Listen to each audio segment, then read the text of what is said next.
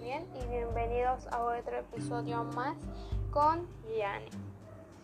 El día de hoy hablaremos sobre las limitaciones de la educación a distancia. Pero bueno, antes de empezar con las limitaciones, debemos saber qué es la educación a distancia. Bueno, se trata de pasar de una forma de aprender y enseñar de una clase tradicional y presencial a una nueva era digital. Antes de la pandemia existía esto para aquellas personas que trabajan o que no tienen suficientes para ir presencialmente a una escuela. Los estudiantes tienen la libertad de elegir cómo estudiar. Pueden elegir cursar 100% la modalidad presencial o el 100% en la modalidad online o combinar ambas ya que también esto se puede adaptar a sus tiempos, también según sus responsabilidades profesionales o requerimientos familiares. Está tu decisión elegir cómo estudiar. Y bueno, actualmente con la pandemia todos nos tuvimos que acoplar a las clases a distancias o en línea, como también muchas escuelas o universidades han tenido que adaptarse de la educación tradicional a un sistema online. Los alumnos y docentes podrán conectarse en, en un entorno virtual, en sus computadoras a través de Internet haciendo uso intensivo de las facilidades que proporciona las nuevas tecnologías digitales. Aunque, aunque, al principio todos estábamos en shock, ya que de un día para otro teníamos que usar la tecnología y lograr adaptarnos. Bueno, esto fue algo radical para mí, ya que como lo dice de un día a otro tuvimos que adaptarnos, acoplarnos, a hacer un lugarcito donde tener la computadora, las libretas, todo aquello que nos puede utilizar para la clase.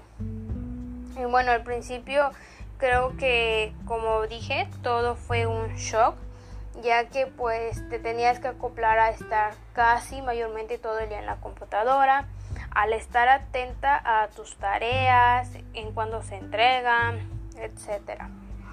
Pero todo esto ha sido una experiencia en la cual nosotros tenemos contacto con los maestros de manera virtual.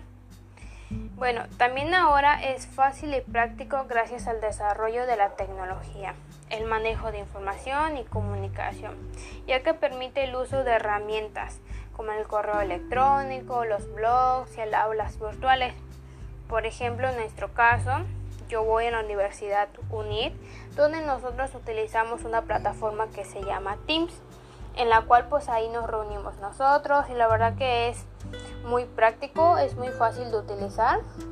Y para la entrega de tareas pues utilizamos lo que es Neo, que también siento que es fácil, todos creo que sí se llegaron a adaptar muy bien al cómo utilizar y cómo entregar nuestras tareas, también al cómo participar en foros, etc.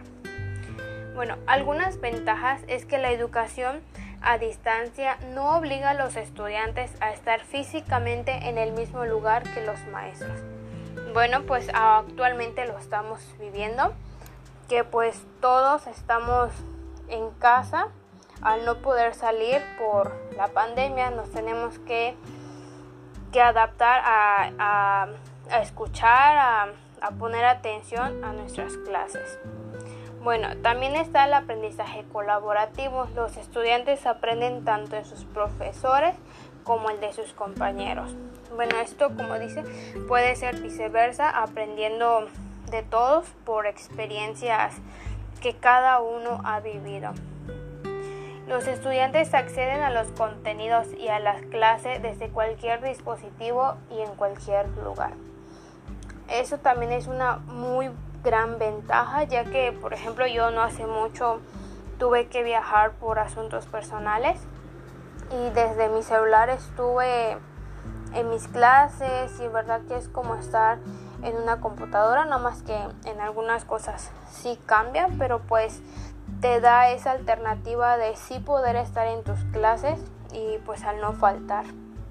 Bueno, algunas limitaciones es la falta de oportunidad de solucionar dudas en el tiempo y el espacio requerido.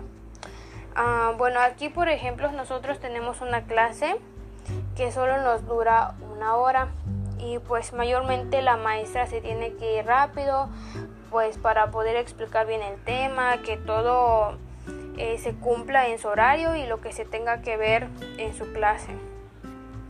Pero pues algunas veces nos quedamos con algunas dudas, por lo que una buena estrategia sería implementar foros o grupos de WhatsApp donde se pueda resolver esas dudas que tenemos en las clases. O también creo que sería sí sería buena idea pero no sé porque también sería como que desperdiciar una clase solamente para dudas así que yo creo que sería nada más sacarle como 10 minutos al final de la clase y pues hacer que se resuelvan esas dudas eh, lo más rápido posible. Bueno, también están las fallas en las plataformas educativas. Bueno, de antes eso sí nos llegaba a pasar a nosotros, ya que éramos bastantes conectados en la clase y pues luego también no podíamos prender nuestra cámara porque se atoraba o nos sacaba de la clase, ya que pues también creo que por tanta saturación se llegaba a trabar nuestras plataformas. Y bueno, en conclusión, la educación a distancia es una experiencia que nos ha marcado a todos. Al dar un gran salto, al tener que adaptarnos y actualizarnos, y pues también no solo nosotros como estudiantes, sino también los docentes al tener que estar tomando cursos para dar una clase de alta calidad. Y bueno, esto ha sido todo de mi parte. Nos vemos en otro podcast más y espero y te encuentres pero muy pero muy pero muy bien. Adiós y gracias.